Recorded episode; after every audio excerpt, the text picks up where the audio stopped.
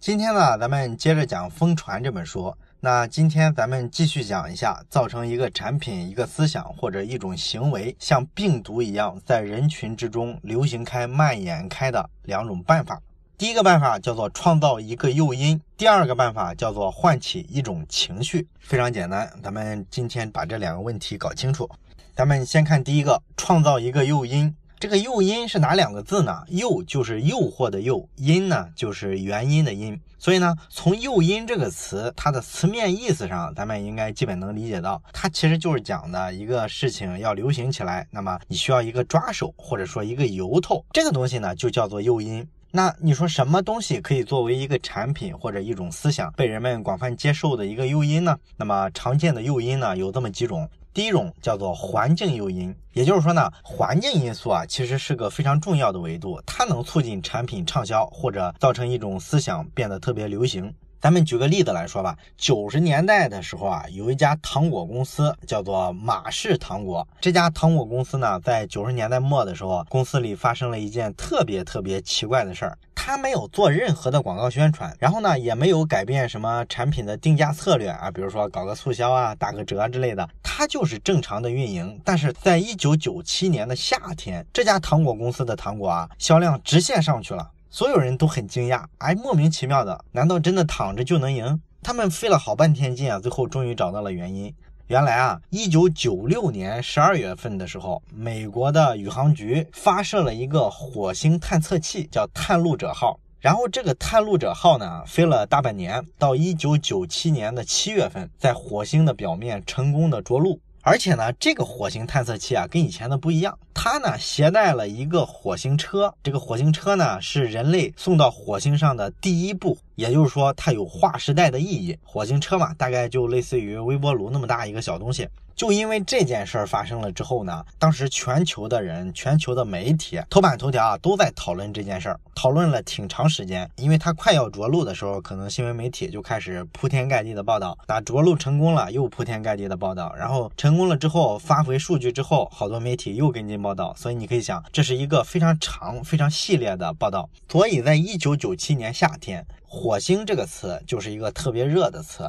而刚巧的是什么呢？马氏糖果这家公司啊，它的名字马氏，这是个中文翻译啊，它的英文单词是哪个词呢？就是火星那个单词 Mars。这就意味着呢，这家公司什么都没干，就成功的蹭了一个热度，而且不是他主动去蹭热点，是热点主动来蹭他。你看这上哪儿说理去？那些天天蹭热点的自媒体人听到这个消息，估计得哭晕在厕所里了。那么这个马氏糖果的例子就说明啥呢？就舆论环境这种东西啊，它确实能让一个产品变得流行起来，变成一个热销的产品，这就是一种非常重要的环境诱因。类似的例子还有很多哈，比如说有一个搞音乐研究的人，他就想研究一下人们在逛超市买东西的时候放的这个背景音乐会不会对他买东西造成一个刺激呢？结果他做了研究，发现特别邪门儿。不仅说音乐能刺激人购买消费品，而且呢，放不同的音乐呢，还起到不同的作用。你比如说吧，你如果放一个法国的音乐，那么他会发现呢，它会刺激人们去买法国的产品，比如说法国红酒。如果你放的是德国的音乐呢，那么大部部分人可能会买德国的红酒。啊，你看这个购买环境，没想到还能起到这么大的作用。甚至说环境这个诱因，它对选举也会产生影响。因为咱们知道政治选举嘛，不管说大伙儿你是想选希拉里啊，是想选特朗普啊，这个其实也是相当于一种疯传的效应，对吧？因为本质来说呢，这帮人想在政治角逐之中胜出，那么他就需要说在电视演讲啊，对外宣传自己的价值观、自己的思想的时候，能够让自己的思想最大范围的流行起来，这个才能帮助他胜出嘛。所以这个选举本质上上来说也是一种疯传现象。对选举来说，最重要的还是看谁能主动的制造流行。那么你说哪些东西究竟会影响到选民对这个人的支持，然后影响到他的投票结果呢？有人就去做了研究，然后就发现呢，一个非常重要的维度是什么呢？是地点，也就是说你在哪个地方投票，哎，这事儿对你最终赞成这个观点还是反对这个观点，会产生一个非常不一样的影响。比如说吧，有人做过研究啊，发现如果你是在学校里搞这个政治投票的话，你会发现呢，如果这个候选人他的政治主张是说我们要提高税收，然后呢把税收用在教育事业上，那么这时候你就很可能去支持他，因为你赞成这个政策。而如果说这个人是在教堂听到说这个主张，他可能就投反对票。那通过实验对比呢，发现两者差距还是挺大的。这也是说环境诱因发挥作用的一个非常重要的例子。那除了环境这个诱因之外，咱们要讲的第二种诱因就是时间诱因。简单的来说呢，时间这个因素对一个流行现象的产生也会造成一些不同的刺激。有一个非常经典的例子是二零一一年的时候啊，当时美国有一个十三岁的小姑娘啊，名字叫做丽贝卡·布莱克。这个小姑娘呢，做了一件比较惊人的事儿，就是她发行了一首单曲，然后这首歌呢就变得超级流行。这首歌的名字呢叫做《星期五》，我在网易云音乐上搜了一下，发现还是有这首歌的哈。哎，你可以去搜一下。那这首歌它唱的怎么样？咱们先不管了，你就来看看歌词啊。我大概给你念几句，你听一下哈。歌词是这样的：七点起床，准备下楼拿碗喝粥。昨天是星期四，今天是星期五，我们很激动，终于可以开心的玩了。明天是周六，后天是周天。真不想让这周末结束啊！大概就是这种风格。你觉得这个歌词怎么样？是不是觉得挺无聊，像白开水一样啊？什么玩意儿都没有，对吧？都是流水账大白话。所以呢，这个歌出来之后啊，好多人就评价说：“你这有什么呀？这不就是非常空虚的这些青少年啊写的那些无病呻吟的东西吗？这玩意儿有啥可流行的？”甚至说我在网易云音乐的这首歌底下的评论啊，看到好多人说呢：“哎，这是美国最脑残的一首歌。”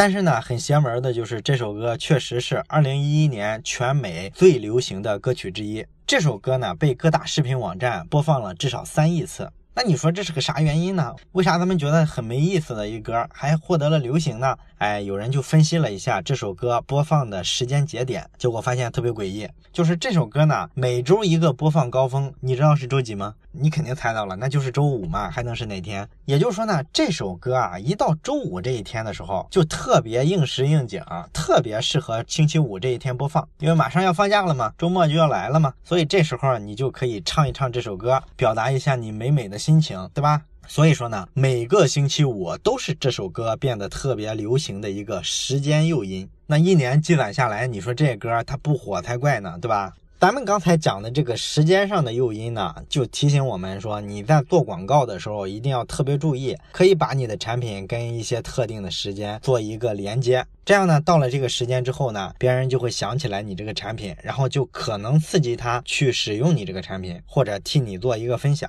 哎，有一个比较经典的例子，就是七十年代的时候呢，美国有一种啤酒的品牌叫做米克劳。那这个啤酒呢，之前卖的不太好，但是在七十年代的时候呢，突然掀起了一阵抢购的狂潮，变成了一个特别流行的产品。主要原因呢，就是他做了一个特别合适的广告。他这个广告的广告语是怎么说的呢？他说呢，周末的时候特别适合喝米克劳啤酒。就这么一句话，这句话里就带一个时间诱因，对吧？每当周末来了之后，你就可能想起这句广告语，然后就可能被这句广告语暗示去做一个动作，去买这个啤酒，跟朋友一块儿喝一喝。当然，这个品牌要做成这句广告啊，其实中间还有一个曲折。开始他这个广告语并不是这么说的，他们是说节假日的时候特别适合喝米克劳啤酒。那后来就有人给他提议说，你这个不太好，为什么不太好呢？你一个节假日太虚啊，不是很具体，不是很确定，对吧？这个场景呢，它在你日常生活里啊发生的频次就不是很高。你要是说周末呢，你每周都有两天是周末，对吧？所以这个发生的频次产生的这个诱导刺激的效果就不一样。所以。后来他们就把这个广告语改了，改了之后确实销量就被刺激起来了，这就是所谓的时间诱因。那么第三个咱们要讲的诱因叫做话语诱因，就是说呢，某一句话可能会引起你接受一个新产品、新思想或者新行为。比如说吧，你想让人多吃青菜，因为这个比较健康嘛，你怎么把这个观念灌输给所有人，让他们都接受呢？其实咱们会发现这事儿特难，所有人都知道多吃青菜好，但是好像谁也戒不掉那些不太健康的东西，像什么油炸的、特别油腻的东西，对吧？我们吃起来还是很欢。那你说为啥他知道这个道理就是不执行呢？非常简单，就是因为缺少足够有刺激力的诱因。那这个诱因从哪儿来呢？你可以从话语上，比如说天天在他耳朵边上叨叨，或者说呢，把这句话写成一横幅，给他挂在办公室。吃青菜有利于健康啊，让他天天看。你觉得这样会有效果吗？可能多少会有点，但是肯定不会作用特别大。这个咱们按常识就能推算出来，因为它是一个灌输的东西嘛，你肯定不太接受。那么真正说比较有用的方式是什么呢？就是他吃饭的时候啊，他用的所有的盘子呀、碗呀，你全部给他印上“吃青菜有利于健康”。他每次吃饭这句话都会刺激他一次，然后刺激他之后呢，他就可以立即去改，比如说这一顿就少吃了几块肉，多吃了一些蔬菜。然后有人就拿这个办法做过实验，结果发现呢，在盘子上印上这句话，比盘子里不印这句话，这些人吃青菜的比例呢，提高了百分之二十五。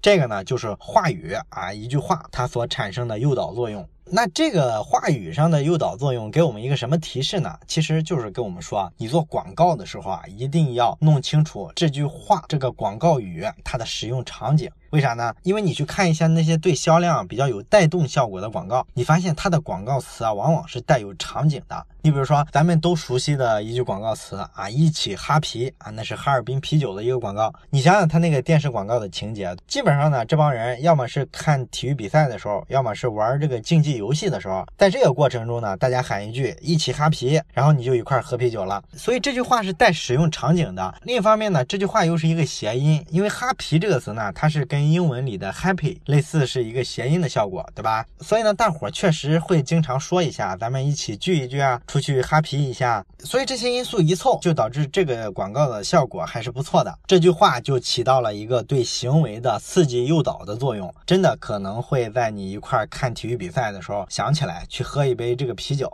那有些比较差的广告呢，就是相反的效果了。尤其是咱们国内很多品牌在早期的时候哎，不知道怎么打广告。你像我记得小时候啊，在九十年代有一广告，是一个冰箱的广告，那个冰箱的牌子呢叫做新飞冰箱。广告语是怎么写的呢？叫做新飞广告做得好，不如新飞冰箱好啊。我估计八零后都有印象哈。那你说他这句广告语啊，他绕来绕去的，让人确实印象很深刻，对吧？但是它有使用场景吗？它会刺激你产生一个购买的冲动吗？其实不会，因为你在什么场景下会想起这句话呢？可能也就是看广告的时候，你真正的说需要冰箱、需要买冰箱的时候，这句话你往往是想不起来的。所以就是说，这句话的问题就在于没有跟一个具体的使用场景结合，它只是那个年代的广告公司啊惯用的一种套路，就是拍脑袋抖机灵。这个广告语上的这个所谓的创意啊，都是这种风格，所以它的效果就不是特别好的。当然了，关于说一句话，用这个话语去诱导一个行为，有一还有一个比较有意思的点是什么呢？就是有些人研究发现呢，这个消极的口碑啊，有时候在传播上也会产生一些优势。什么意思呢？就是有一些经济学家，他研究过这个媒体上这些书评，他想看看呢，这个书评的好坏对图书销量到底有没有什么影响。结果呢，他们发现呢，确实这些好的书评呢，可能就对这个书的畅销会产生一些刺激作用。但是反过来呢，有一些恶评啊，特别差的评价，对一些书的销量也会产生一个刺激效果。尤其是很多新人写的书，一些不太知名的作家，这个效果是更明显的。你比如说，《时代》杂志就曾经认为一本书这个作者是缺乏犀利的眼光，写法也没有逻辑。但是呢，这个批评完了之后，导致这本书的销量猛增了四倍，这个非常明显。那你说这个结论，一个负面的口碑，有时候也能促进一个东西的流行，促进一个思想的疯传。那么这个东西给我们的启发是啥呢？其实我相信到这儿你就能想到了，还有啥启发？就是恶意炒作呗。你看那些不知名的作家写一本书之后，是吧？都是联合一帮人给他做一个炒作，找一帮人上网骂他啊，说这书写的烂，甚至有人跑出来说啊，你这个书里边侵犯了我的名誉权，或者说你抄袭啊，然后双方打官司，把这事儿炒大了之后，大家都关注这本书，于是这个书的销量可能就上去了。这是咱们都懂的一种非常庸俗的炒作方式，对吧？但是这个方式呢，确实有效，而且据说有些名人刚出道的时候啊，都会用这个技巧。你比如说我认识的郭德纲的一个师弟，哎，他就跟我说，当年郭德纲。刚火的时候呢，在天涯上、猫扑上出了一大批骂郭德纲的帖子，然后骂着骂着呢，这个名气就越来越大了。因为好多人会发现呢，哎，怎么这么多人骂这个人？这个人是谁啊？就上网去搜了一下他的相声视频，结果发现，哎，这个讲的真好。于是呢，他的作品就获得了更多的流传。当然了，这个只是他师弟的一面之词啊，没有什么其他的证据。具体来说，是不是郭德纲故意花钱找人人骂他，那就不清楚了。哎，咱就是讲这么个意思。负面口碑有时候也会是一个不。错的诱因。那么除了上面咱们讲的这三种诱因之外，还有一种诱因是行业里也比较常用的，就是叫蹭热点。这个跟咱们前面讲的马氏糖果那个不一样啊，那个是真的躺着赢，这个是主动的去蹭。那蹭热点是怎么个蹭法呢？很简单，你找一个特别高频出现的商品呀、名人啊，你想办法跟人家做一个联系，这个呢也算是主动的创造了一种诱因，会加速这个产品这个思想的流行程度。那比较典型的例子是什么呢？有一个叫奇巧巧克力的这么一个产品，哎，这个巧克力啊，它的营销就特别有意思。它营销之前呢，实际上他公司的人啊，先做了一个市场调查啊，他就发现人们吃这个巧克力的时候啊，啊有这么个比较典型的场景。就是他工作特别累了，然后想休息一下，于是呢拿出一块巧克力来吃一下，而且呢他吃的时候通常会搭配一点热饮，像什么咖啡啊、茶之类的。他们看了一下这个场景，就觉得有文章可做，他们就打了一系列的广告在媒体上。这个广告呢主打的是啥呢？就是把这个巧克力跟咖啡绑定在一块儿。他说呢这个叫最佳休闲伴侣，喝咖啡就吃一块巧克力。大量的打了这个概念之后呢，很快的他把人的这个行为做了一次诱导，好多人真的是一边喝咖啡一边吃这个巧克力，这就导致他巧克力的销量就大涨了，然后这个产品的品牌价值呢就从三亿美元上涨到了五亿美元，这也是比较经典的一个蹭热度的这么一个例子了。好了，这是咱们上面讲的四条，是关于诱因这个维度的一个解释。那么除了诱因之外呢，咱们还要讲今天的另外一个办法，另外一个原则，就是制造一种情绪。这个情绪呢，也能带动一个产品啊，一种思想的疯狂传播。这个呢，其实并不难理解。你可以想想，你朋友圈里所有的看到的这些标题，什么样的标题你会点开？一定是那种看完之后让你情绪上有一些波动的这种标题是最容易点开的。你要不信，你可以一会儿打开朋友圈做一个实验，你看看是不是绝大多数标题你愿意点的都是多少的能够带来一些情绪上让你波动的那么一些标题。咱举个简单的例子，我给你两个标题，一个标题叫“女孩穿内衣的常识总结”，另一个标题叫“姑娘，你的内衣穿错了”。你会打开哪个？一定是第二个嘛，对吧？因为他有情绪变化，你看了之后，你可能好奇啊，或者有什么别的更邪恶的想法。总之，它是有情绪的波动的。但是你第一个女孩穿内衣的常识总结这种标题呢，往往就打开的特别差啊，没有任何情绪在里面。再比如说前几年的时候啊，当时英国达人秀特别火的时候，出了一个全球知名的网红叫苏珊大妈，这个你还有印象吗？那个苏珊大妈呢，她其实唱歌特别棒，咱们都知道，对吧？但是主要的原因其实是在于当时她出场的那个视频非常震撼，因为她第一次登上英国达人秀的那个视频啊，到现在的话，在全球已经播放了好几亿次了。为什么这事儿会产生一个疯传的效果呢？主要原因就是他其貌不扬的，穿的特别朴素，然后甚至来说啊，有一点丑，身材也比较臃肿，对吧？当他开口说他的梦想是当一个歌手的时候，那么就会产生一种反差，咱们所有的观众肯定的都会从心理上去轻视他，咱们会感觉这个形象跟当一个歌手确实差的有点远。但是当他一开口，咱们全被镇住了，对吧？咱们这时候就对他肃然起敬。这个整个过程中啊，咱们情绪经历了好几次不同的波动，这个视频就特别有吸引力，它就会激发人的分享的意愿，而让这个视频内容产生一个疯传的效果，这是个很自然的事情。那讲到这儿，你说是不是说什么情绪，只要你能给它引发出来，它就会促进产品思想的流传呢？也不是，你要看是哪种情绪，不同的情绪啊，效果是不一样的。有些不应该唤起的情绪，你唤起了之后，可能就起副作用。你比如说做过自媒体的都清楚啊，如果你标题里出现什么癌症、什么心脏病、什么糖尿病，那么你这篇自媒体的文章跟你其他的文章相比啊，它这个打开率啊，通常都要低一点，分享率也是会低一点。为啥会起这个效果呢？因为人先天的会抗拒这些特别恐惧的东西。你这些癌症啊，各种疾病啊，它避之尚且不及呢，是吧？怎么可能主动的帮你去做传播呢？所以你做这一类型的文章，你发现成为爆款的可能性就非常低。所以说呢，不是所有的情绪被唤起了之后都会增加人的这个分享传播行为。那你说哪些情绪会有利于我们传播一个产品、传播一种思想呢？其实有一个比较简单的划分，在科学上，就是你把情绪做什么划分呢？并不是咱们常见的什么消极情绪啊、积极情绪啊这个二维的划分，而是按照对生理唤起程度的高低，可以把情绪划分。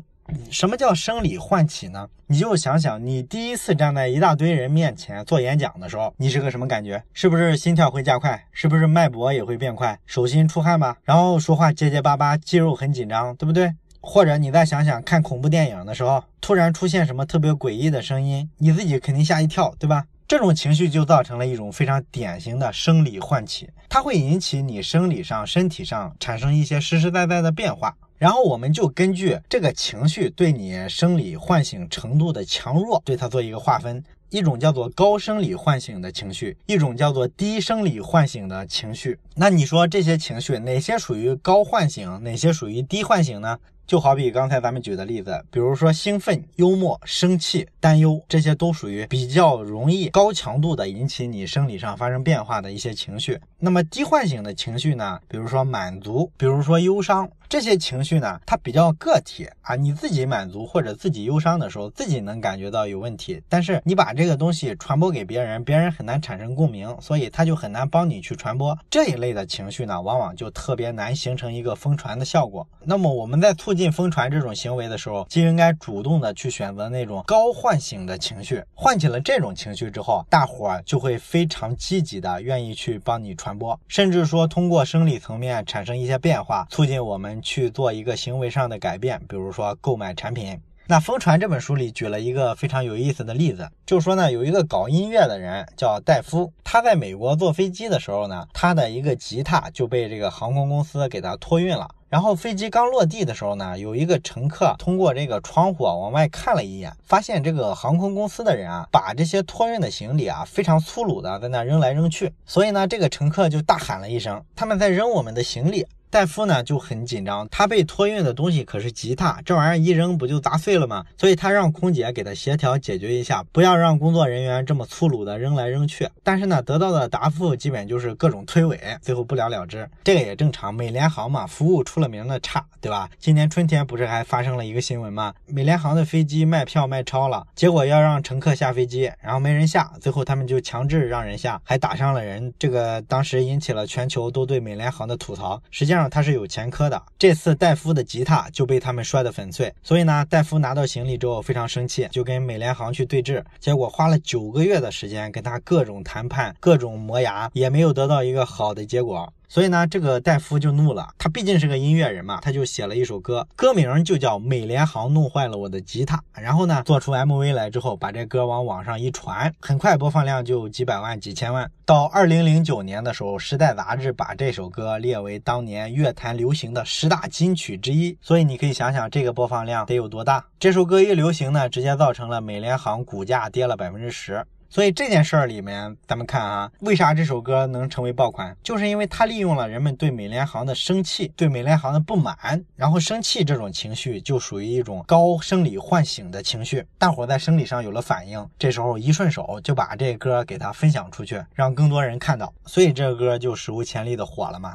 还有一个高生理唤醒情绪起作用的这么一个例子，发生在谷歌身上。谷歌呢，当时换了一个新的搜索界面，然后在这个新搜索界面上呢，加了几个新的功能。这个功能加上去之后，他就想让用户知道嘛，所以他就需要做一个说明。那有人就提议说，我拍一个小视频，然后怎么怎么操作，怎么怎么使用，做的跟个说明书一样，简单明了就行了。也有人说呢，这样好像没意思，就不如来一个在线小游戏得了，通过玩这个游戏引导大家去探索使用这些新的功能。但是呢，谷歌有一个设计师，他就发现呢，这些想法呀都没有从用户的情绪这个维度上去思考问题。如果你提供的这个东西啊，能够让大家开怀大笑或者嚎啕大哭，也就是说你把人的情绪调动起来，那么自然大伙会口口相传，帮你去做宣传。这个新功能可能很快就被很多人都使用起来了。所以呢，惯常用的这些方式啊，拍个视频啊，或者做一个比较刻意的小游戏啊，都对人的情绪调动的效果啊，不是特别好。那最终呢，这个设计师就做了一个方案，他就也是做了一个视频，但是这个视频不是说明性的，他做的这个视频呢，就讲述了一个爱情故事啊，非常曲折。然后呢，这个爱情故事里面呢，他非常巧妙的做了一个植入广告，这里面有些画面就是男女主角使用谷歌的这些新功能做搜索的，而且每一步这个搜索呢，都促进了下面的这个剧情啊，非常自然的往下进展，也就是说它比较巧。所以呢，你看着这个爱情故事，看到结尾的的时候，自然就接受了谷歌的所有的新功能，